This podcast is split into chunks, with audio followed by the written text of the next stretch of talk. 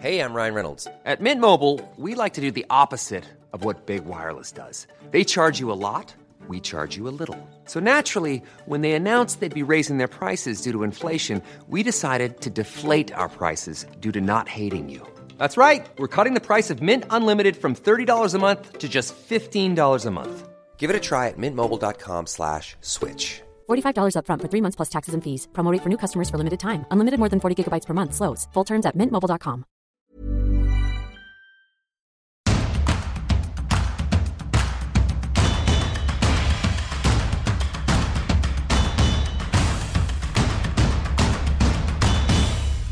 Bonjour à tous et bienvenue dans Tour d'Europe, votre podcast euh, consacré à l'actualité du football européen chaque semaine.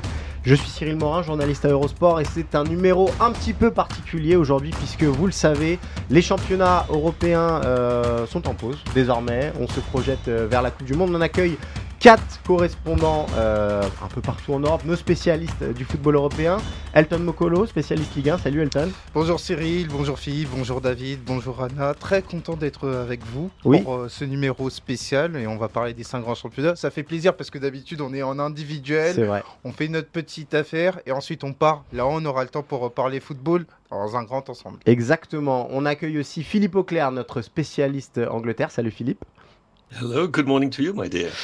Euh, Anna, Caro, évidemment, euh, notre spécialiste Liga. Salut Anna, comment ça va? En espagnol aussi, ouais. Ouais.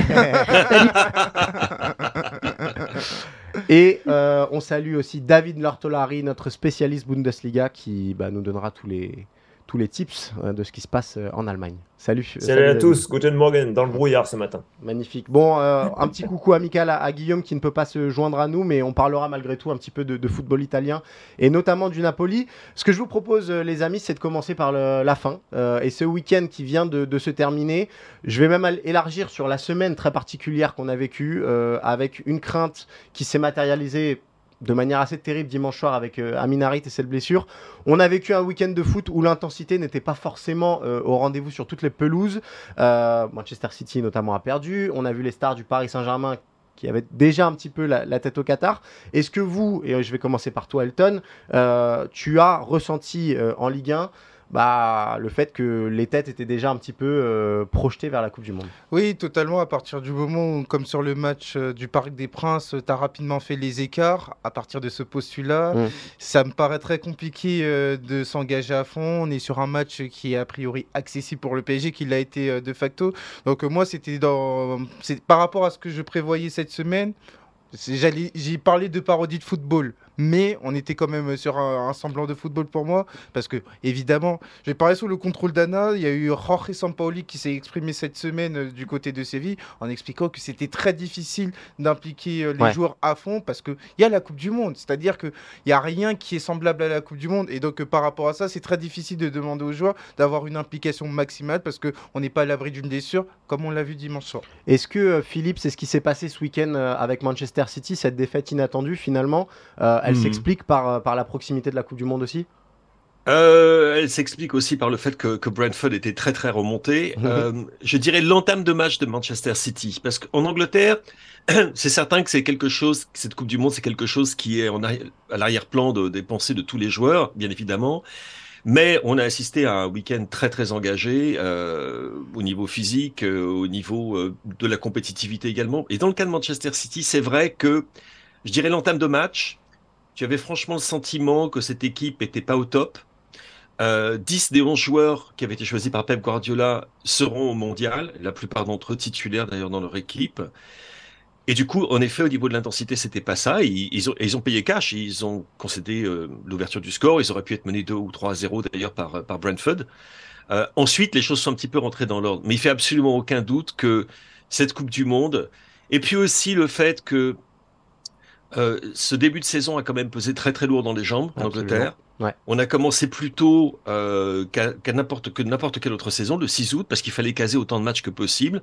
On a joué beaucoup de matchs euh, de journées de championnat à, à la mi-semaine, ce qui Ouais. est très inhabituel pour l'automne.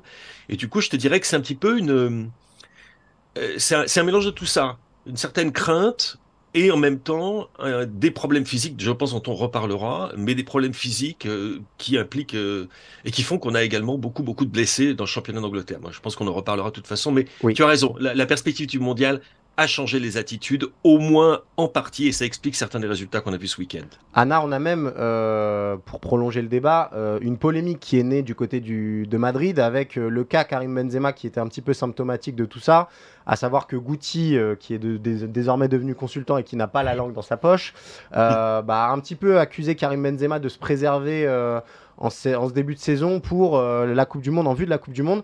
Est-ce que c'est quelque chose qui est propre à Karim Benzema et propre au Real Madrid ou c'est un débat qu'on a eu plus largement en Espagne? Dans l'ampleur du, débat, euh, bon, bah, évidemment, Karim Benzema, euh, c'est une stature importante. Donc, évidemment, c'est le cas qui est le plus revenu. Mais si on prend par exemple du côté de Séville, on n'oublie pas que Jorge Sampaoli a quand même mis de côté deux de ses internationaux argentins euh, qui étaient même pas sur la feuille de match en fait. Il n'y a pas de raison à ça. Donc, euh, on peut se dire que lui, il a favorisé finalement ses, ses compatriotes. Euh, le tout en ayant bah, le discours euh, que soulevait Elton sur le fait que c'était difficile de, de mobiliser les joueurs et tout. Mais bon, si toi, tu tu tu t'impliques toi-même dans ce, dans, cette, dans ce choix des joueurs de, de ne pas jouer avant le mondial, euh, bon, c'est difficile de remettre cause derrière l'engagement des joueurs. Mais oui, en Espagne, le cas Karim Benzema est assez symptomatique, mais finalement, c'est un peu difficile d'en vouloir à Karim Benzema du côté du Real Madrid Ouais, pour tout ce qu'il a fait avant et aussi parce que euh, jusque-là, euh, l'équipe, euh, le Real a joué 50% de ses matchs cette saison sans Karim Benzema et l'équipe a très bien tourné, donc il n'y a pas de raison non plus démesurée de lui en vouloir.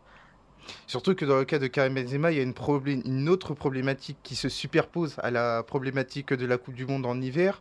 C'est euh, la gestion post-ballon d'or. Bien à sûr. savoir que on l'a vu avec euh, Lionel Messi euh, la saison dernière, on l'avait vu avec Luka Modric en 2018. Forcément, quand tu as atteint l'apogée, euh, notamment au niveau individuel avec euh, le ballon d'or, c'est très difficile de, se remettre dedans parce que tu as beaucoup euh, de, sollicitations médiatiques. Tu es considéré comme le meilleur joueur au monde. Et dans le cas de Karim Benzema, c'est très difficile de tout de suite se remettre avec en plus la Coupe du Monde. Quand on connaît le passé de Karim Benzema avec l'équipe de France, quand on sait qu'en 2018, il n'était pas là, et ben forcément, il a dans l'idée que la Coupe du Monde, ça devrait être sa dernière Coupe du Monde. Il a quand même envie de faire une grande et belle Coupe du Monde. Et donc, euh, par rapport à ça, je dirais pas que Karim Benzema a privilégié euh, l'équipe de France, mais la Coupe du Monde était une donnée qui était pour moi très importante. Euh, Il y a un autre joueur qui pourrait manquer ce, ce mondial, qui, est en tout cas dans la liste pour le Sénégal, mais qui risque d'être court physiquement, c'est Sadio Mané. David, on a eu le, même type de débat en Allemagne sur ces journées trop rapprochées de- de cette Coupe du Monde? Oui, avec, avec de, de différences à la marge, bien sûr. Nous, on reprendra euh, le 20 janvier. euh, donc, il y, a- il y a toujours quand même derrière. Ça, c'est pour le coup, c'est a posteriori. Oui. Mais il y a quand même euh, une espèce de, de matelas de, de confort, entre guillemets, relatif, bien sûr, en Allemagne. Mais oui, oui, on a eu le même débat avec les, ce qu'on appelle les semaines anglaises en Allemagne. C'est-à-dire ce, ce, ce rythme du samedi-dimanche, du mardi-mercredi, puis à nouveau du samedi-dimanche, qui est, qui est quand même assez inédit, bien sûr, euh, ici. Après, il y a, euh, oh, il faut, il faut rester quand même mesuré. C'est-à-dire que ce week-end, euh, le, le, le match euh, qui concernait le Bayern, le Bayern qui est allé gagner 2-0 à Schalke, habituellement, c'est du, c'est du 7-0 sur les dernières saisons. Quand Schalke était en première division, je, je caricature à peine. Donc le Bayern s'est un peu préservé. C'est ce que disait Elton tout à l'heure lorsque le, lorsque le, le score est, est acquis. Néanmoins, il y avait une équipe type au départ. Sadio Mané n'y était pas pour les raisons qu'on connaît Ouais. pour cette blessure quelques jours avant. Euh, mais, mais après les, les autres matchs, de manière conjoncturelle, on pouvait pas tellement se euh, le- lever le pied parce que les, les internationaux à Fribourg, par exemple, ont été obligés de livrer un match plein contre l'Union Berlin, qui était un adversaire direct. Euh, RB Leipzig est en train de remonter au classement et ne peut pas non plus se permettre de lever le pied. Euh, Dortmund euh, galère, donc ne peut pas non plus se permettre de lever le pied. Ça n'est valable finalement que pour le Bayern. Et visiblement, sur la prestation de, de, de ce week-end, on s'est pas vraiment retenu. Donc euh, il y a peut-être quelque part dans les têtes à un moment du match euh, ce- ce- cette question-là, mais au coup d'envoi, je pense qu'on est, on est, on est obligé malgré tout de tout donner. Alors, Un, truc, Cyril, Ouais, euh, excuse-moi, excuse-moi de te couper la parole, mais j'entendais, euh, j'entendais David parler de la reprise en Allemagne le 20 janvier. Oui. Euh, sachez les amis que nous on reprend le 26 décembre, Boxing Day. C'est du La. Ligue 1 aussi sera là euh, pour les, pour les fêtes. Euh, c'est assez, mais c'est même carrément inédit. Il n'y a, y a que l'Allemagne finalement qui a cette exception culturelle et on, on est presque, bah, on a presque envie que, que les joueurs allemands aillent loin pour qu'ils puissent profiter de cette période post, euh, post Coupe du Monde. Ce sera les seuls finalement quasiment. Et, et- et au Paris Saint-Germain, pour prendre l'exemple du, du PSG, il pourrait même y avoir un programme de reprise adapté en fonction du parcours des joueurs. Donc pour mobiliser tout le monde au mois de janvier euh, dans certains clubs, dans, certaines grosses écuries, ça risque d'être compliqué. Ce que je vous propose, les amis, c'est de faire le, bilan donc, de, cette phase. Euh, aller avec une question toute simple euh, pour vous tous. Euh, quelle équipe vous a le plus impressionné? On n'est pas obligé de rester dans son pays coup de cœur. Anna, on va peut-être commencer par toi parce qu'on le sait, euh, l'Espagne est celle qui présente le moins de qualifiés, euh, enfin qui n'a qu'un seul qualifié en- huitième de finale de Ligue des Champions. Est-ce que c'est le Real qui t'a le plus impressionné cette saison? Ou est-ce que en voyant, je sais pas, Manchester City, le Bayern Munich, euh, bah tu trouves que c'est quand même au-dessus des, des merengues? Ah, ce serait difficile de dire que le Real Madrid m'a vraiment impressionné en Ligue des Champions parce que quand on voit le groupe qu'ils avaient, qui était vraiment accessible et qu'ils Ouais. ont réussi à, à perdre contre, contre Leipzig, c'est que bon, euh, tout n'est pas encore euh, tout rond. Après, on a l'habitude hein, du côté du Real de voir, euh, de voir le- les équipes, enfin le, l'équipe pas forcément au sommet dès les phases de poule. Ça monte progressivement là-dessus. on sait que ça, ça tente bien. Ben moi, sinon, en dehors de l'Espagne, l'équipe qui m'a évidemment impressionné, c'est le Napoli. Euh, c'est vraiment une, une super équipe euh, à voir jouer, très très complète. Ça nous fait penser à ces équipes où chaque, euh, chaque élément est un peu interchangeable, dans tous les cas, on a une, garantie de, spectacle, de beaux jeux, avec beaucoup de buts, et dans un groupe en plus qui, sur le papier, était assez sexy du côté des, supporters, des ambiances, etc. Donc ils ont vraiment joué le jeu à fond, et euh, ben, c'est, génial finalement d'avoir une équipe qui, se relance un peu comme ça euh, en Ligue des Champions euh, dans, un, tel groupe. Ouais, vrai coup de cœur. En plus, Napoli, on l'a dit, fait partie avec le Paris Saint-Germain bah, des équipes qui possèdent la meilleure moyenne de points euh, par match en, en- en championnat. Euh, Philippe, on va se tourner vers toi malgré tout, euh, parce que euh, bah il y a un ovni qui a débarqué en première ligue cet été, dont on a déjà parlé, mais qui impressionne quand même parce que ça ressemble à la pièce manquante du puzzle Pep Guardiola. C'est évidemment Erling Haaland et Manchester City. Est-ce que pour Ouais. toi, euh, c'est les favoris en Europe? Est-ce que et est-ce que surtout c'est toujours les favoris en Angleterre? Alors, c'est les favoris en Europe. Je pense que ça, ça fait pas trop de doute. Euh, là, là, pour une simple raison, euh, c'est simplement qu'ils ont l'effectif le plus dense, que euh, ils vont pouvoir, à mon avis, surfer sur les également les les conséquences euh, d'un calendrier très très bizarre. C'est qui va être un élément très important, je pense, pour euh, euh, pour pour l'Europe. Euh, Par exemple, David, euh, moi, la question qui m'intéresse euh, et je te la pose et tu pourras y répondre dans une seconde, c'est le fait les joueurs allemands vont reprendre tellement tard le 20 janvier, dans quel état ils seront euh, Est-ce qu'ils seront prêts pour la reprise des compétitions euh, Le Bayern, l'Eintracht et Borussia Dortmund et, et Leipzig, est-ce qu'ils seront prêts au niveau physique pour reprendre les compétitions européennes? Hein, puis- Puisque mine de rien, c'est le 15 et euh, 15, 14 16, février, 21 et notamment, 20. Bayern PSG. Ouais, ouais, Enfin, ouais, PSG, ouais, Bayern. absolument. Donc ça, c'est une chose. Donc évidemment, Manchester City, euh, l'OVNI est arrivé, le cyborg est arrivé, euh, Kevin De Bruyne joue sur un nuage euh, en ce moment. C'est tout, tout absolument sublime à regarder. Et, et encore une fois, oui, en- en- au niveau de la densité de l'effectif, de la profondeur de l'effectif, ils sont très en avance. Même si l'équipe de l'année en Angleterre, c'est Arsenal, ça fait absolument aucun doute. Ouais. Ils sont sur une moyenne de 100 points. Et, et je pense qu'en fait, on est tellement maintenant habitué à voir les super clubs faire des performances euh, d'extraterrestres au niveau des points qu'on oublie un petit peu ce que, ce que les autres parfois font, peut-être totalement incroyable. Ce que fait Arsenal en championnat d'Angleterre en début de saison est tout- totalement incroyable. Euh, mais si je peux rebondir, tu sais, les équipes qui m'ont impressionné en, en Europe, Ouais, je pourrais rajouter Porto. c'est vrai. Un Gros, Euh, gros, gros collectif, ouais. et, et encore une fois, super séduisant. Et euh, autant le Napoli, je me dis que c'est un moment, il y a un moment où ça va claquer parce que une telle intensité, c'est pas possible de conserver ça sur euh, sur toute la saison. Euh, au passage, euh, je- moi, je vais aller à Napoli pour leur huitième de finale aller. Euh, retour, pardon. Je, je, je, tu vois, je me frotte déjà les mains. Ouais, j'imagine. Euh, à ça- ouais, à à Saint-Paulo, ça va être, ça va être génial. Mais euh, je me pose la question de savoir s'ils peuvent conserver la même intensité sur toute une saison, et je t'avouerai que j'en doute un petit peu. Euh, Porto, je les vois tout à fait euh, passer face à l'Inter, Ouais. et je les vois bien être un petit peu le l'équipe qu'on n'attend pas. euh, dans, dans cette Ligue des Champions. Voilà, c'était, je voulais te passer un, un outsider plutôt que Benfica ou plutôt même que l'excellent Club Bruges qui nous a Oui, complètement épaté, euh, complètement épaté. Par contre, je peux te dire un truc, compte pas sur Tottenham. Hein. Euh, ça c'est. et Chelsea en ce moment, c'est pas ça non plus. C'est pas la hein. folie, ouais, c'est vrai. C'est pas la folie. Alors évidemment, et dernier mot, évidemment, compter avec Liverpool, qui est hors concours. Ce sera une équipe de coupe. En première, ça va être une équipe de coupe. Exactement, ouais. Euh, Elton, euh, Philippe parlait euh, de Porto, Benfica. Potentiellement, on pourrait avoir deux clubs portugais en quart de finale. On sait que les, la Ligue 1 a besoin de représentants en quart. Est-ce que toi, tu vois le Paris Saint-Germain déjà passer en quart et réussir un parcours potentiellement aller au bout en Ligue des Champions? C'est trop incertain avec la Coupe du Monde qui se profile. Je dois être honnête par rapport à Philippe. non, non, moi je vois le Bayern. Je vois quand même le Bayern parce que le Bayern qui était dans une poule annoncée compliquée, l'a emporté avec brio cette poule en concédant deux buts.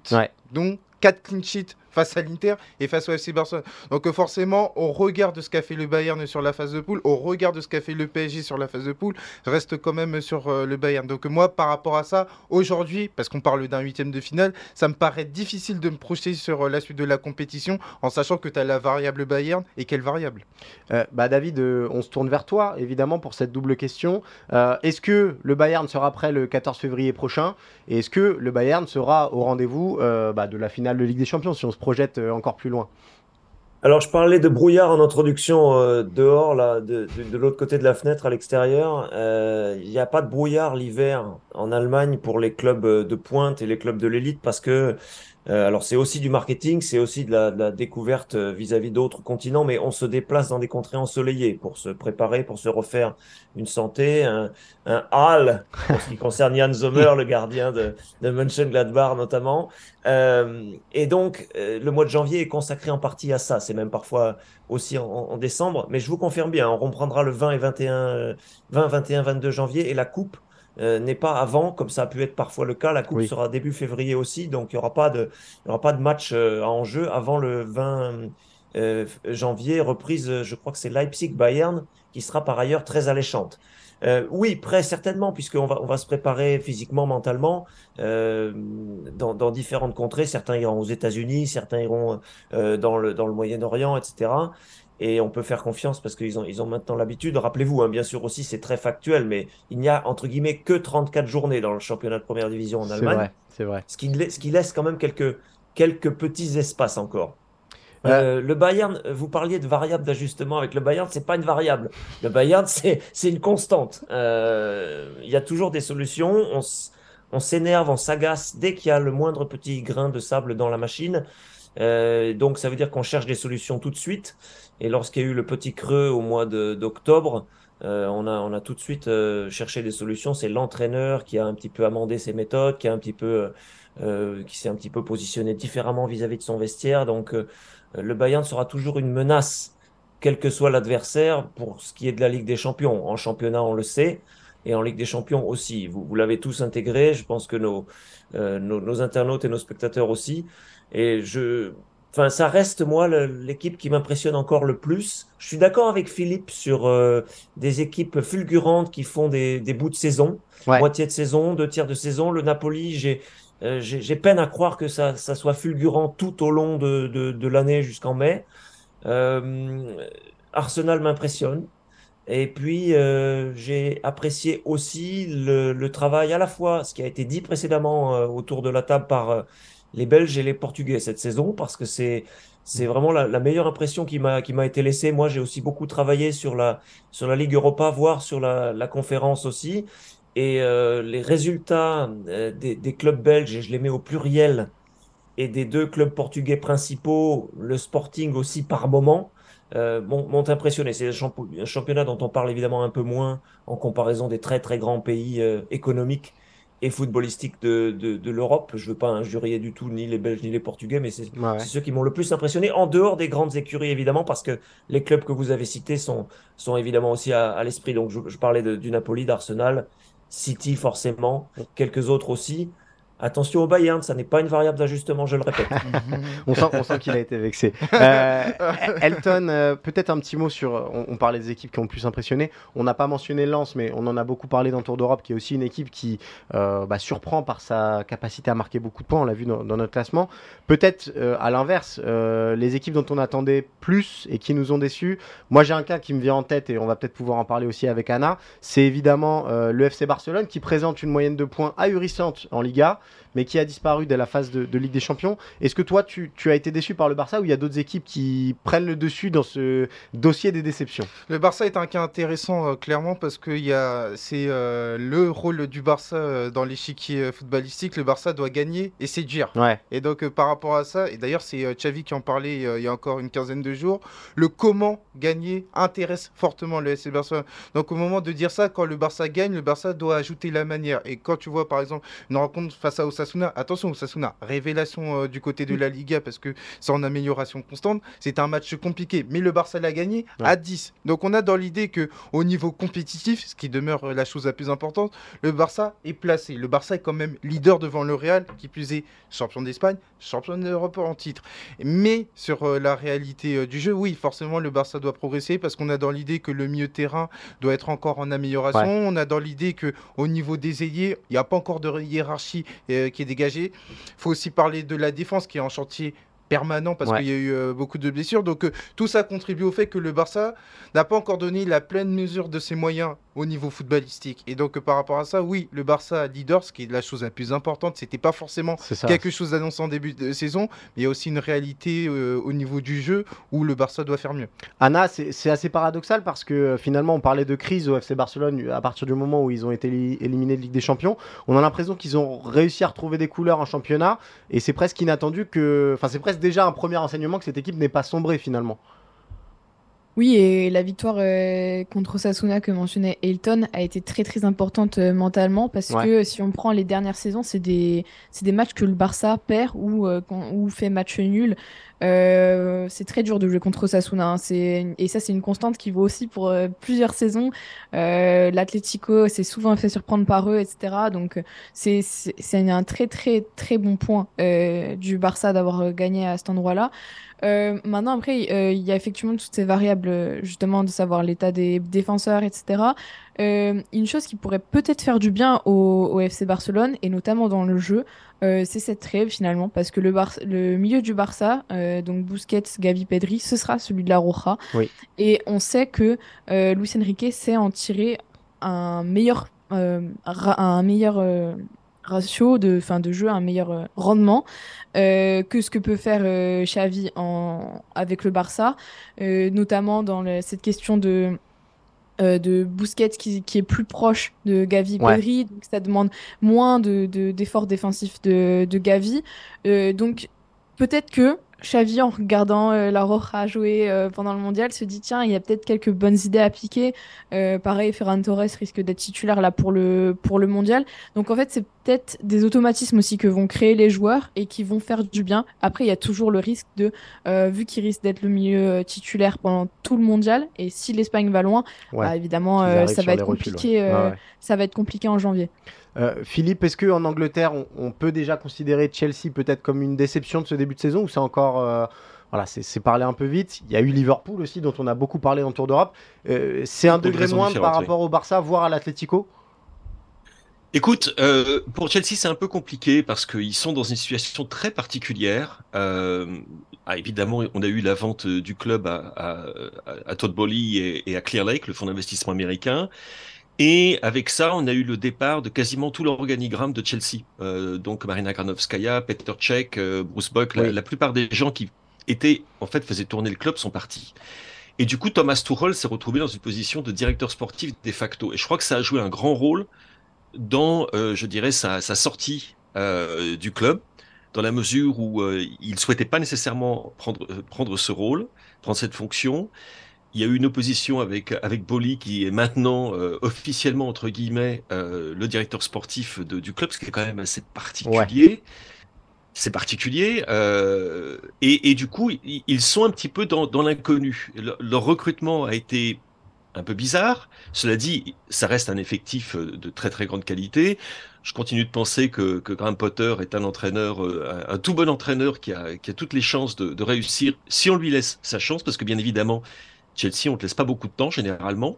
Euh, du temps d'Abramovic, mais j'ai l'impression du temps de Bouli, ça va être exactement la même chose. Ouais. Donc ils sont ils sont pas bien en ce moment. C'est vrai. Il y a il y a des il y a eu des problèmes de recrutement. Il y a euh, des problèmes également pour ce qui est de la la direction que va prendre ce club dans lequel les Américains ont quand même investi ou se sont engagés à investir 4 milliards et demi. Oui, c'est beaucoup. Hein. Oui, c'est pas mal. Ouais. C'est pas mal. C'est pas mal. Donc du coup, c'est on est dans l'expectative. Liverpool, c'est complètement différent. On en a déjà parlé ensemble. Ouais. Tu sais ce que j'en pense. Je pense pas que ce soit une vraie crise. Je pense qu'il faut aussi se remémorer que euh, le football est joué par des êtres humains et que très honnêtement, au niveau des blessures, euh, alors Klopp et son encadrement, ils sont sans doute pour quelque chose parce que la préparation n'a pas été de suffisamment bonne qualité. Mais bon, ils ont aligné les absences, absence sur absence sur absence. Ouais. Et maintenant, en fait, ils ont la tête à l'Europe. Ils ont plus la tête au championnat d'Angleterre. Et fais-moi confiance, ils seront là. Et euh, je serai à la place du Real Madrid. Je me ferai quelques soucis pour ce huitième de finale. Elton, tu, tu voulais rebondir? Sur Chelsea, c'est un cas particulier parce que pour moi, j'ai mis ça un état des lieux. Ouais. À savoir que tu as acheté une maison et là, tu fais un état des lieux. Et moi, ce qui m'intéresse du côté de Chelsea, c'est euh, comment la direction, donc la nouvelle direction qui est arrivée, va définir le Chelsea de l'avenir, ah. mais surtout du présent. Et surtout au niveau du caractère compétitif. Parce que c'est quand même la réalité euh, de la première ligue. C'est que euh, sur le caractère compétitif, on ne t'attend pas. Donc euh, par rapport à ça, Chelsea doit faire un inventaire notamment du club tout en étant compétitif.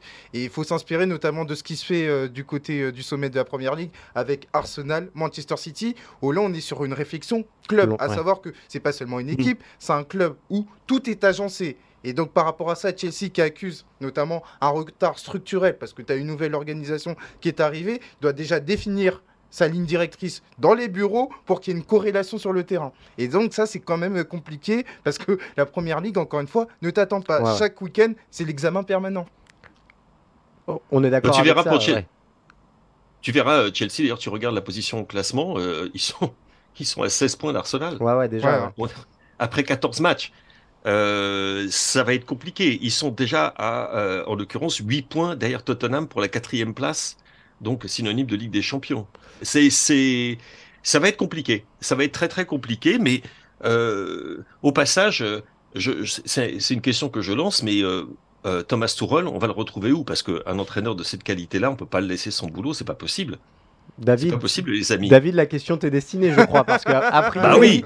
c'est plus. Juve, pas Juve. Ben, en Allemagne, euh, c'est, enfin, le jeu d'élimination est assez facile, c'est-à-dire qu'on le voit difficilement revenir dans un Dortmund qui a conservé la même gouvernance, même si euh, Monsieur Raubal, euh, le, président historique, euh, euh, qui a aussi des, fonctions à la, Ligue, euh, euh, se, retire. Euh, je vois, mal Thomas Tuchel revenir à Dortmund parce que ce serait l'endroit où on pourrait le retrouver. Dortmund n'est pas en crise, mais ça y ressemble quand même tout doucement, avec quelques claques récemment. Et puis après, pour les autres clubs, euh, Nagelsmann a signé pour 5 ans, tout le monde le sait. Et puis euh, euh, Tuchel a...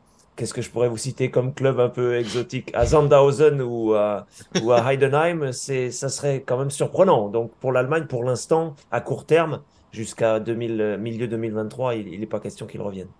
Il y a un- peut-être un homme que j'aimerais qu'on aborde tous ensemble. euh, et Philippe, on va de nouveau se tourner vers toi parce qu'il fait l'actualité ce, ce, ce dimanche soir et ce lundi matin. C'est c'est Cristiano Ronaldo. On, on Ah, peut le mettre Dieu. au rang des déceptions. Euh, je, je crois que tu en as marre un petit peu qu'on parle de J'en peux Cristiano. plus. Ça Euh, fait des années que j'en peux plus. Mais là, là, j'en peux vraiment plus. Il, il arrive, il arrive au Oui, Qatar bah, il malgré a, ça y est, il a, il a, il a brûlé les ponts là. Ouais, ça est, il hein. l'a fait. euh, Et c'est-à-dire que il a donné, euh, en fait, en Angleterre, on présente ça comme étant euh, une conversation entre les deux plus grands narcissistes du pays, à savoir Pierce Morgan, l'ancien rédac chef.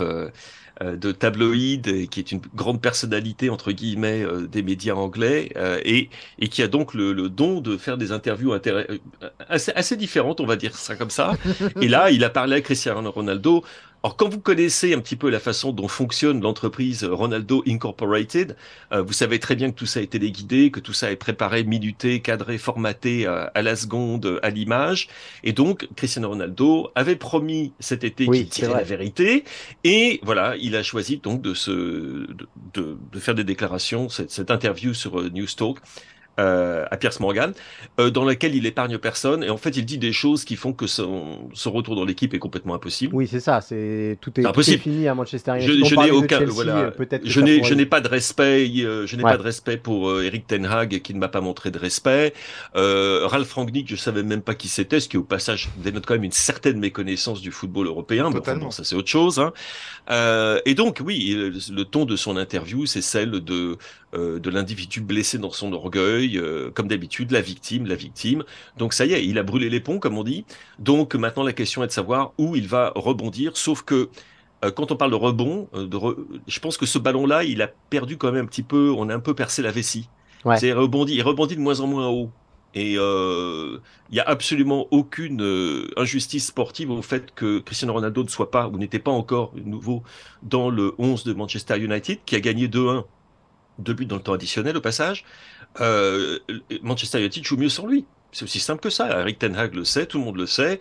Je pense que Cristiano Ronaldo, quelque part, lui-même le sait. Et donc, ben voilà, ça y est, c'est fini. L'histoire est finie. Et plus vite ça sera fini, mieux ça vaudra, je pense, pour tout le monde. Mais malheureusement, c'est un feuilleton. Il va y avoir de nouveaux épisodes. Euh, où est-ce qu'il peut rebondir? Je vous avouerai, bon, en Ouais. Angleterre, c'est impossible. Même Ouais. si on avait parlé de Chelsea, même si on avait parlé de Chelsea, ce qui au passage serait une aberration totale, mais je vous avoue que les autres pistes, euh, revenir en, en Espagne, c'est pas possible. Euh, revenir en Italie, pour qui? Euh, Non. Non, personne ne peut. Revenir au Portugal, c'était la solution d'élégance entre guillemets. S'il était revenu au Sporting, etc. On y a pensé un petit peu, mais Amorim, l'entraîneur du Sporting, ne veut pas de lui, ce qui est assez cocasse. Donc en fait, il reste MLS, les États-Unis, puis c'est à peu près tout. Euh, à moins que vous ayez une idée euh, plus, euh, Non, plus fine des on- possibles on a- destinations, moi j'en vois pas. On arrive au même constat finalement, Elton. Est-ce que finalement Cristiano Ronaldo, il n'est pas un petit peu démodé Et Attention avec les guillemets, mais pour le football de 2022, ou en tout cas, il ne peut plus être euh, le premier rôle d'une équipe de premier plan? Non, mais ça fait écho à ce qu'on disait quand on parlait des exemples d'Arsenal, un degré moindre de Naples. Aujourd'hui, on est sur des clubs qui ont une réflexion club. On est euh, voilà. en train de définir des projets clubs. On peut pas arriver sur la quête de l'homme providentiel. Ça ne marche pas comme ça dans le football de 2022. Alors évidemment, au niveau médiatique, c'est très bien d'avoir Cristiano Ronaldo. Mais j'aime à penser qu'on est encore sur un football qui, où euh, les considérations sportives prédominent. Et donc par rapport à ça, s'avancer avec Cristiano Ronaldo, qui a son âge, et encore une fois, il a, il a fait une grande carrière, ce n'est pas infamant de penser qu'aujourd'hui, il faut envisager un présent et un avenir sur Cristiano Ronaldo. C'était la réflexion de Manchester United avec Ten à savoir que Ten a été recruté pour faire grandir Manchester United, pas pour faire pour euh, agencer la fin de carrière Ouais, de. Cristiano Ronaldo. C'est une nuance, Exactement. mais elle est très importante, qui explique que Cristiano Ronaldo aujourd'hui, il vit quelque chose qu'il ne pensait pas vivre, à savoir un, Un déclassement, déclassement. sportif. Ouais. C'est très compliqué, mais c'est la réalité du football, à savoir qu'aujourd'hui, on voit un Manchester United qui est de plus en plus convaincant à mesure que s'avance euh, le calendrier, qui est en train de faire des résultats qui sont significatifs, qui te permettent de te replacer pour une course euh, à la Ligue des Champions. Et donc, par rapport à ça, on peut pas arriver et se dire que du côté de Manchester United, il faut la quête de l'homme providentiel, à savoir remettre Cristiano Ronaldo et faire fi de ce qui se passe sur le terrain, à savoir que Ten Hag est engagé dans, un- dans une optique où Manchester United doit être une équipe collective avec des principes bien définis, Ouais. avec des règles. Et aujourd'hui, on peut pas tout balayer, euh, tout balayer parce que Cristiano Ronaldo le veut. Et donc moi, je pense que c'était euh, c'était son dernier match. euh, à- c'était quand? C'était euh, la semaine dernière.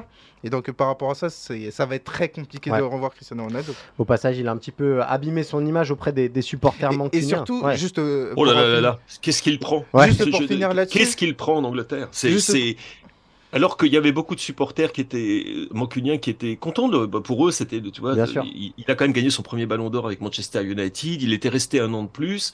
Les gens avaient conservé un bon souvenir. Même le, le Cristiano Ronaldo de, de l'année, la saison passée, même s'il n'a pas été aussi. Oui, il y avait quand même que les des- autres. quelque chose de romantique. Il par- a marqué, il a marqué Ah. quelques buts. Bon, il n'a pas marqué d'ailleurs au passage plus de buts qu'un autre avant-centre en aurait marqué pour euh, pour Manchester United, ce qu'on a un petit peu oublié. En fait, il avait marqué moins de buts que Bruno Fernandes. On avait marqué la saison d'avant. Mais il avait quand même une relative efficacité dans les 6 mètres. Mais ça, de toute façon, on sait que ça reste un buteur. Oui, ça sûr. restera l'un des plus grands buteurs de l'histoire du football. Point barre. Mais euh, là, les supporters, tout d'un coup, je crois qu'ils prennent très très mal. Surtout, ils apprécient le travail de Eric Ten Hag. Ils apprécient le travail avec les jeunes que fait Eric Ten Hag, le fait que Marcus Rashford ressemble à nouveau à Marcus Rashford, que l'équipe est plus solide, qu'elle montre du courage sur le terrain. Là, je te dis encore, elle est menée 1-0 alors qu'on commence les, les arrêts de jeu ce week-end. Elle trouve, il fait un remplacement, c'est Garnacho qui rentre. Et Garnacho marque deux buts en l'espace de, de quoi de deux minutes dans les arrêts de jeu. Et les gens retrouvent leur Manchester United sans Cristiano Ronaldo. Et du coup, la réaction, le, le retour de Manivelle est terrible. Il, il est, son image est complètement brisée. Et en plus de ça, euh, quand je dis son image est, est- est complètement brisée, c'est que également on parle d'autre chose Ouais. au sujet de Cristiano Ronaldo dont on ne parlait pas. Je pense que vous n'avez pas besoin que je vous fasse un dessin, mais on parle de la vie privée de Cristiano Ronaldo, des petits problèmes qu'il a eu, on va dire, des démêlés qu'il a eu avec euh, quelques personnes et euh, dont on a parlé dans les médias. Et maintenant on en reparle en Angleterre, alors que ça avait été un petit peu et parmi les supporters de Manchester United. On sent que Philippe, tu serais prêt à faire une, une émission spéciale Tour d'Europe sur Cristiano Ronaldo, non C'est ça? Oui, parce que je pense que le cas est absolument fascinant. Symptomatique de. de Parce qu'on arrive, football, non, et aussi parce que je pense qu'on arrive, si tu veux, l'ère des. su- On est passé de l'ère des super joueurs à l'ère des super clubs. Et en fait, je rejoins ce que dit Elton. C'est-à-dire qu'on a, ça y est, on arrive à la fin de l'ère Ronaldo-Messi. Ouais. Bon, Messi, il continue. Bon, ça reste, il est plus jeune d'abord. Euh, c'est pas le même type de joueur non plus. Mais ça y est, on est en train de faire la transition. Et l'âge dans lequel on va rentrer, ça va pas nécessairement être l'âge Hollande-Mbappé. Bien sûr. C'est ça sera l'ère- ça sera l'âge du collectif. Et, et, et du coup, pour certains, euh, certains joueurs comme Cristiano Ronaldo, bah c'est c'est une tragédie personnelle. Mais bon, c'est une tragédie qu'ils doivent accepter. Et accepter le, je dirais, le, le- la porte de sortie, c'est le propre, euh, faire le, saluer la- l'audience euh, au dernier baisser de rideau, Ouais. c'est le propre des grands acteurs. Euh, on attend de Ronaldo qu'il nous montre qu'il en est un. Voilà. Un dernier tout petit mot, Elton, et après on enchaîne sur, sur la Et juste pour terminer, parce qu'il est acquis pour moi que Cristiano Ronaldo ne va pas revenir du côté de Manchester United, mais quel entraîneur qui va accueillir potentiellement Cristiano Ronaldo Bon, bon va courage. accepter de Ouais. l'accueillir en sachant qu'un de ses collègues de travail, en l'occurrence Eric Ten Hag, a été humilié publiquement. Ouais. Bonne chance. Il y a Euh, même pire que ça, il y a même pire que ça. euh, très rapidement, Cyril, euh, quand vous dites quand vous dites que vous connaissez pas euh, Ralph Rangnick, Moi, ça démontre que vous ne connaissez pas le football. Oui, c'est Oui. ça. Aussi. Ou alors c'est que vous avez perdu la tête.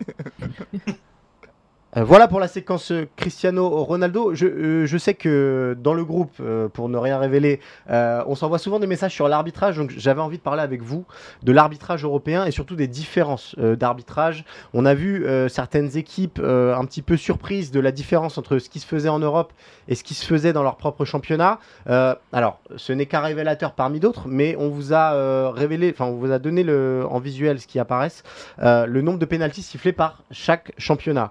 Le grand champion, c'est la Ligue 1 avec euh, 67 pénalties sifflés. Euh, et finalement, il y, a- il y a un vrai gap avec les autres ligues puisque euh, juste derrière arrive la Liga avec 47. Euh, Anna, euh, est-ce que toi, euh, tu penses que euh, on sait que les polémiques arbitrales en Espagne, c'est presque un sport national. Euh, c'est encore le cas cette saison ou c'est encore plus avéré depuis euh, l'apparition du VAR dont on s'habitue un petit peu? Mais euh, qu'est-ce qui se passe autour de, de l'arbitrage en Espagne?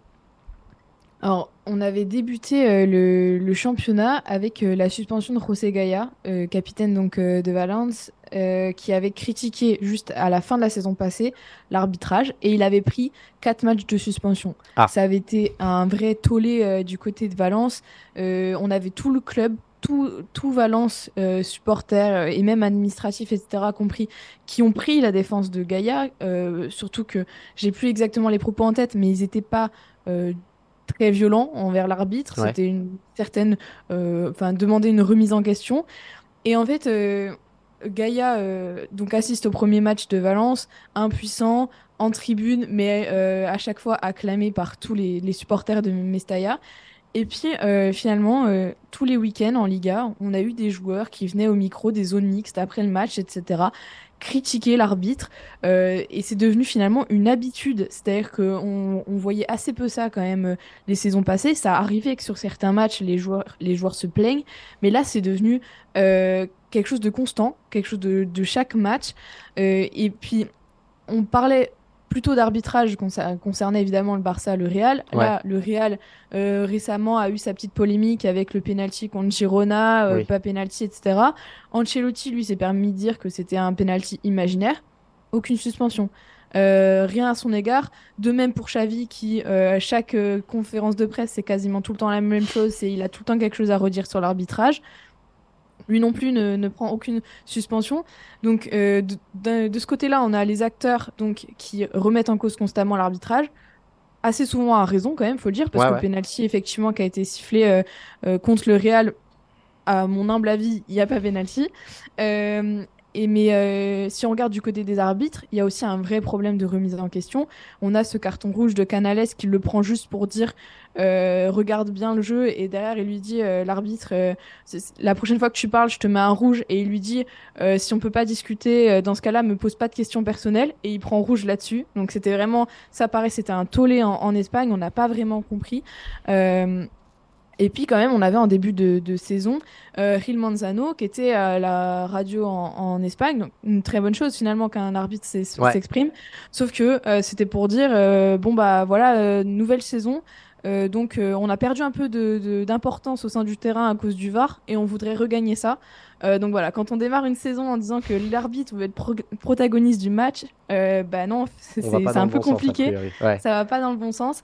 Et finalement, on a vu, bah, c'est une succession de, plein, plein de, petites erreurs mais euh, on a des équipes qui se retrouvent très souvent pénalisées par l'arbitrage. Je pense au Celta Vigo, je pense à l'Athletic Club, euh, et euh, eux, ben, on en parle moins dans la presse évidemment parce que c'est pas le Barça, parce que c'est pas le, le, Real, mais ça leur coûte aussi des points et, et l'Athletic pourrait être plus haut, je pense, aujourd'hui dans le classement s'ils n'avaient pas eu toutes ces petites, ces petites erreurs. C'est un débat qui traverse les frontières, parce qu'en France, on le sait, la semaine passée, euh, il y a eu un changement à ce niveau-là, puisque M. Garibian a, perdu ses, fonctions. Euh, Elton, toi, tu... On, est sur le même constat finalement que, Anna sur l'arbitrage, avec peut-être des arbitres qui prennent parfois trop de place dans le scénario des matchs?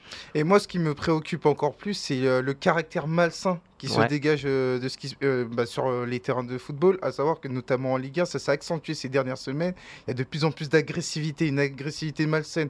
J'en veux pour preuve ce qui s'est passé, notamment sur les matchs du Real, avec Vinicius qui a quand même pris beaucoup. Le dernier Real Cadiz, franchement, j'ai regardé le match parce que c'était jeudi soir, c'était le dernier match de Liga. La première période est quasiment regardable parce qu'au bout de 20 secondes, tu as, une gifle qui part, il y a des polémiques euh, qui continuent. Osasuna Barça, la première période était très agressive. Donc, euh, fatalement, qu'est-ce qui se passe? À partir du moment où il y a beaucoup de polémiques et ben ça se transfère sur le terrain à partir du moment où il y a un niveau d'agressivité qui est beaucoup plus décuplé et mm. qui nuit à la, qualité du jeu. Parce que pour moi, c'est la chose la plus importante, c'est l'intégrité du jeu qui doit être préservée. Et là, si euh, l'intégrité du jeu n'est pas préservée, ça commence à devenir problématique. Il y aura toujours des polémiques, Bien sûr. var ou pas var, parce que c'est le propre de l'être humain. L'être humain va toujours se plaindre. Mais à côté de ça, il ne faut pas que ça nuise notamment à la qualité du jeu, où il y a des joueurs qui se croient tout permis, parce que ils sont pas aidés par les arbitres parce que en fait il y a un fossé qui se creuse parce que on est toujours dans un rapport où l'arbitre pense qu'il a raison, le joueur pense qu'il a raison. J'en veux pour preuve la sortie surréaliste de Matteo Laos qui justement après l'affaire Canales communique sur Twitter en disant que oui, euh, par rapport à ce qui s'est passé, lui, il n'a rien à se reprocher. Et à partir du moment où il y a un fossé qui se creuse, c'est difficile de se parler. David, euh, toi, tu nous disais que, comme tout le monde, les Allemands pensaient que c'était les, moins bien arbitrés euh, d'Europe. On est sur le même type de débat, là aussi, en Allemagne? Le débat, il est, assez clair en Allemagne. Euh, ça s'est clarifié au fil des semaines, c'est-à-dire qu'on a, on a identifié le problème, qui est qu'il y a un manque de cohérence dans l'arbitrage et un manque de cohérence, euh, sinon dans un même match, d'un match à l'autre, d'un arbitre à l'autre, par rapport à la vidéo. Euh, il y a eu des cas épineux avec notamment le match entre Francfort et Dortmund, remporté par Dortmund dans la polémique arbitrale. Euh, l'idée, ce serait d'arriver à une hypothétique, puisque les Allemands n'y croient plus. Si vous suivez les, éditorialistes influents, on n'y croit plus à une hypothétique. Euh, même niveau de même logique d'arbitrage sur euh, les sur les mains dans la surface sur les sur les fautes dans la surface sur accorder un penalty ou non sur sur l'usage même de la vidéo et on, fait des débats à n'en plus finir euh, pour terminer toujours sur la meilleure, sur la même conclusion, qui est que ah ben là, on aurait arbitré différemment si ça avait été dans un autre match, si ça avait été un autre arbitre, et ça commence à peser en fait sur le, sur la crédibilité des arbitres, qui par ailleurs, euh, euh, sont crédibles globalement en Allemagne, mais le vidéo arbitrage leur fait du mal parce que d'un match à l'autre, on ne prend pas les mêmes décisions. Parfois on va voir, parfois on va pas voir, parfois on discute, parfois on discute pas, et le public ne comprend pas. C'est illisible et ce manque de cohérence, c'est ça vraiment qui est pointé du doigt en ce moment en Allemagne. Ça ne date pas de cette saison, ça a commencé dès la fin de la première saison euh, où l'arbitrage vidéo avait été instauré en Allemagne, et ça ne fait que s'amplifier. Bon, Philippe, j'imagine qu'on est sur les mêmes thématiques aussi euh, en Angleterre. Hmm, en partie, oui, en partie. Je pense la thématique de la constance, sans le moindre doute, parce que c'est en effet quelque chose qui horripile absolument tout le monde. Mais je crois que l'autre chose qui devrait euh, nous faire nous interroger, c'est le fait que la façon dont on arbitre en Angleterre est totalement différente cette saison de la façon dont on arbitre ailleurs en Europe, et que ça va créer des problèmes. Ça va créer des problèmes précisément dans les matchs euh, de Coupe d'Europe. Ça va peut-être créer des problèmes pour l'équipe d'Angleterre au mondial, au passage. Ils ont décidé cette année de laisser jouer. Et si vous et laisser jouer à l'anglaise, hein. donc vous voyez des choses sur les terrains qui, euh, en, partout ailleurs en Europe, seraient immédiatement sifflées. Vous voyez euh, des coups francs qui sont donnés pour des fautes qui ailleurs seraient l'occasion pour l'arbitre de brandir un carton jaune et qui ici ne donne rien. Et vous voyez des cartons jaunes qui seraient des cartons rouges ailleurs. Donc il y a une espèce, on a, on a baissé la barre en quelque sorte pour que pour laisser jouer plus, pour qu'il y ait davantage de temps de jeu, pour moins hacher le jeu. À certains points de vue, quand tu as un arbitre qui est vraiment de très très grande qualité, il y en a quelques-uns en Angleterre, c'est vrai que le spectacle en, bénéficie, en, comment dire, en profite. Par contre, il y a d'autres matchs, je pense au match notamment entre Southampton et Arsenal, où c'était du grand n'importe quoi. Où franchement, on a vu des décisions arbitrales de laisser jouer, mais qui étaient insensées. Donc, il y a un vrai problème au niveau de la constance, il y a un vrai problème au niveau du laisser-faire, on va même dire du laxisme, qui n'est pas un mot que j'utilise, que j'ai un mot que j'utilise à dessein ici, de l'arbitrage anglais, qui en fait est revenu à la façon dont on arbitrait dans les années 1970. Et je me pose la question de savoir qu'est-ce que ça va donner au niveau européen, puisqu'il n'y a pas d'harmonisation. Ouais, il n'y a, a, aucune cohérence au niveau continental. Peut-être si on essaie de trouver une piste, ce serait à l'UFA de, de venir s'imposer auprès des, des, ligues et de dire bon bah voilà, comment on va arbitrer euh, au niveau européen pour que ce soit plus uniformisé? Ouais, bah, écoute, c'est Pardon, excuse-moi, Elton. Même si pour moi ça paraît quelque chose de compliqué parce qu'on est limite dans le philosophique, à savoir qu'on cherche un idéal. Et l'idéal, par définition, c'est quelque chose de très compliqué. S'ajoute à ça qu'on est sur euh, des championnats différents, donc il y, a aussi un caractère culturel. Bien sûr. on ne peut pas transposer ce qui se fait en Angleterre à ce qui se fait euh, en France, à ce qui se fait euh, en Italie. À savoir que, notamment dans l'interprétation, c'est propre à une certaine culture. On va laisser jouer dans d'autres championnats, on va être un peu plus rigoureux dans d'autres. Donc forcément, c'est quelque chose de très compliqué. En plus, l'UEFA, je suis pas sûr qu'ils soient dans ces considérations-là. On n'est pas sur ça, effectivement. On va enchaîner et on va maintenant se projeter un petit peu, messieurs, sur la Coupe du Monde qui arrive d'ici euh, bah, une petite semaine quasiment. Pendant qu'on tourne, messieurs, euh, messieurs, dames, on a même eu euh, bah, une breaking news, comme on dit dans le métier, puisque euh, Presnel Kimpembe est finalement absent du groupe de l'équipe de France, remplacé par Axel Dissassi. ce matin, on a eu l'appel aussi de Marcus Thuram pour rejoindre les Bleus, ce qui nous amène vers cette Coupe du Monde et ce thème des blessures, bah, qui va grandir au fur et à mesure euh, qu'on se rapproche de la compétition. On sait que certaines sélections vont avoir des matchs amicaux, d'autres non, euh, mais on n'est pas à l'abri d'avoir euh, de grosses surprises d'ici le, début de ce mondial.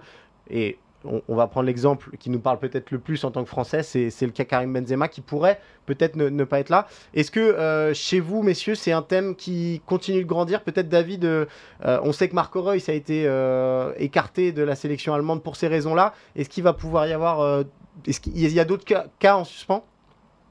Alors sur des blessures euh, pures et simples qui vous empêchent de jouer, euh, pas nécessairement, pas nécessairement. C'est vraiment l'état de forme qui, euh, qui, a été aussi la, la boussole, qui a été la, la, la variable d'ajustement pour le sélectionneur Hansi Flick.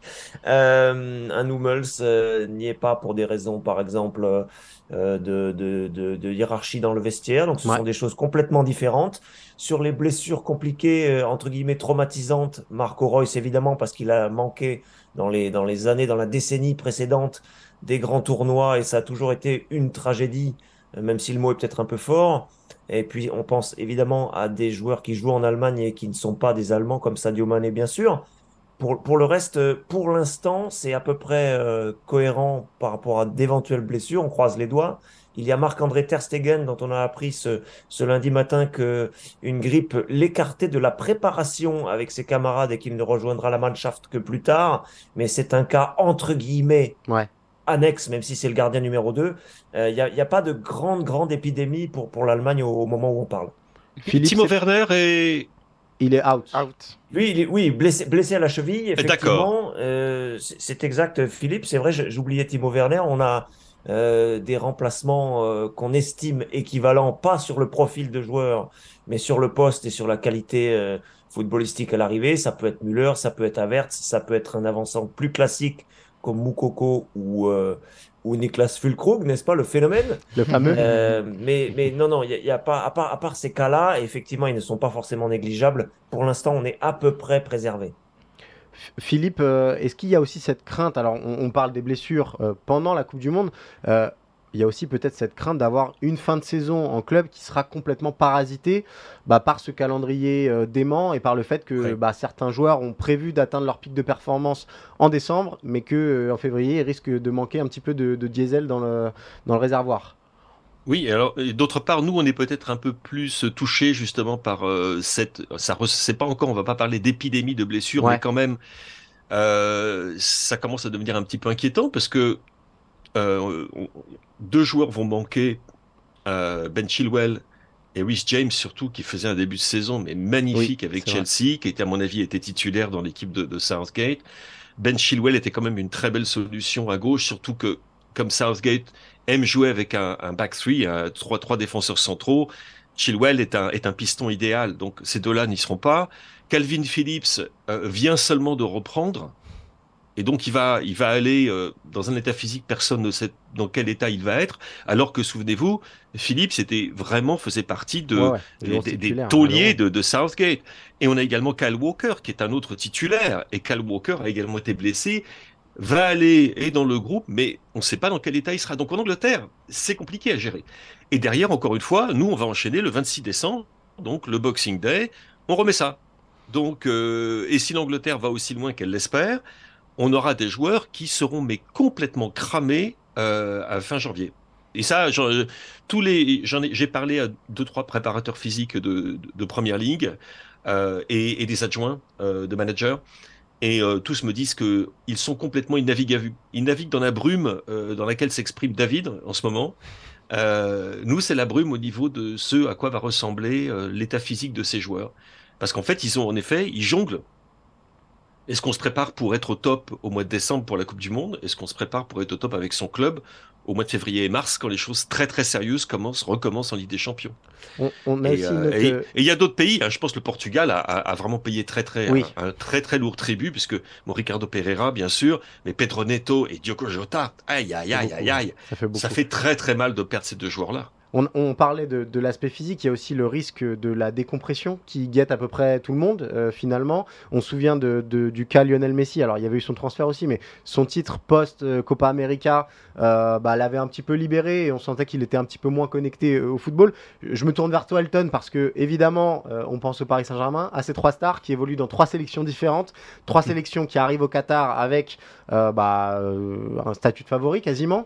Euh, Est-ce que c'est peut-être, alors on parlait du risque physique qui existe, est-ce que là aussi il n'y a pas le risque de perdre des joueurs en route et que bah, certains reviennent du Qatar euh, en ayant la tête complètement ailleurs et qu'ils ne soient pas complètement concentrés sur les échéances en club qui arrivent? C'est une question qui est très importante parce qu'il faut pas oublier que le mental commande sur le physique. Ouais. Et pour moi, c'est une donnée. Je vais m'appuyer sur euh, ce que disait Didier Deschamps post 2018, à savoir qu'il avait euh, parlé de son cas euh, quand il était euh, champion du monde en 98 Oui. et que la saison suivante, elle n'a pas été bonne pour Didier Deschamps sur le plan personnel.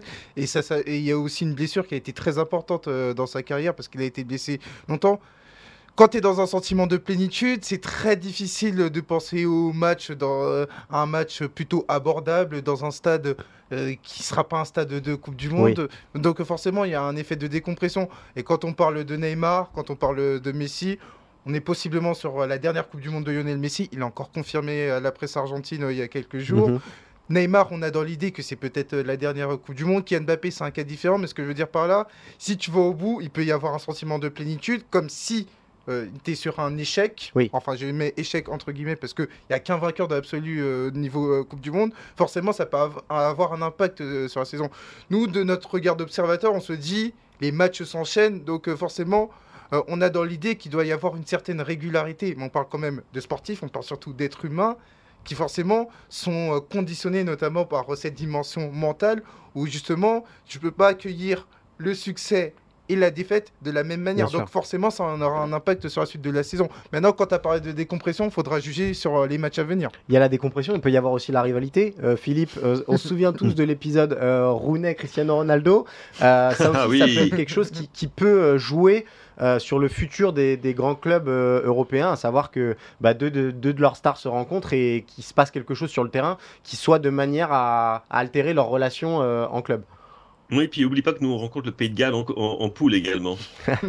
ça, ça va dégager ça, je peux te le garantir. Je crois que les, les Gallois vont, vont y aller franchement avec beaucoup beaucoup de bon cœur. Non, non, en effet, ça. Mais on est, je veux dire, on, on parle vraiment en ce moment, on se projette. On est dans le presque le méta hypothétique Ouais. Euh, parce que on, on, on a absolument aucune idée de, s- de, de la sauce à laquelle on va être mangé. Mais on sait qu'on sera mangé d'une manière ou d'une autre. hein. Que ce soit les sélections, que ce soit les clubs, euh, il- et, et les, et les joueurs seront mangés de toute façon. Et euh, non, c'est, comme tu le dis, c'est, un facteur de plus à, à, à prendre en ligne de compte euh, avec ce mondial, oui, qui tombe comme, euh, bah oui, c'est, c'est, pas un cheveu, c'est la perruque qui tombe dans la soupe là, en l'occurrence. hein. En plus, surtout qu'il faut pas oublier que là, on est sur la saison 2022-2023 Mhm. où il y a la Coupe du Monde en hiver. Et faut pas oublier qu'on sort de trois saisons bizarres. Oui. C'est-à-dire qu'il y a Ouais. eu la saison 2019-2020 avec le Covid bah, qui a interrompu beaucoup de choses. La saison 2020-2021, on a dû récupérer des matchs parce qu'il y a eu le Covid, donc il y a eu une préparation décalée. La saison 2021-2022, on avait dans l'idée qu'il y aurait euh, la Coupe du Monde. Donc on sera sur une Coupe du Monde qui sera l'aboutissement de trois années pleines, mais qui ont été bizarres. Des et années qui peut- chaotiques, quoi, ouais, des années chaotiques et qui peuvent avoir un impact notamment sur euh, la santé des joueurs et même sur la santé des équipes parce que on est sur euh, des équipes en club qui font quasiment que de la récupération. Il n'y a pas d'entraînement tellement spécifique parce que tous les trois jours on est sur des semaines anglaises, on joue énormément donc par rapport à ça c'est très difficile euh, d'essayer de faire progresser son équipe euh, collectivement. Pour les joueurs c'est très difficile de progresser individuellement parce qu'il y a de la récupération, il y a des matchs et forcément ça joue sur le physique dans un premier temps et surtout sur le mental. Et ben voilà, euh, messieurs, dames, je pense qu'on pourrait parler encore 8 heures euh, dans ce podcast, mais il faut une fin à tout et toutes les bonnes choses ont une fin. Euh, bah, merci beaucoup à tous nos C'est un correspondants énorme plaisir. euh, aux quatre coins de l'Europe qui sont intervenus. Euh, bah, comme souvent, petit rappel euh, utile. Euh, Tour d'Europe est à retrouver en podcast chaque semaine sur vos plateformes préférées, tous les lundis matins. Les meilleurs moments de l'émission, et a priori, aujourd'hui, il y aura peut-être une, une petite pastille vidéo sur le cas Cristiano Ronaldo, sont à retrouver sur eurosport.fr. Euh, bah, merci beaucoup Philippe, merci beaucoup Anna, merci beaucoup David. Merci à vous. Merci beaucoup Merci à Elton. vous. Petit salut amical à Guillaume. Un grand merci à Anne euh, à la réalisation et à Quentin euh, au visuel. Et puis bah Tour d'Europe va prendre une petite pause et va se transformer surtout en Tour du Monde pendant toute la durée de la compétition. On sera là pour vous guider pendant le mondial pour parler euh, des autres sélections que celle de l'équipe de France. Voilà, bah, d'ici là, euh, portez-vous bien, préparez-vous bien pour ce mondial si particulier et à bientôt.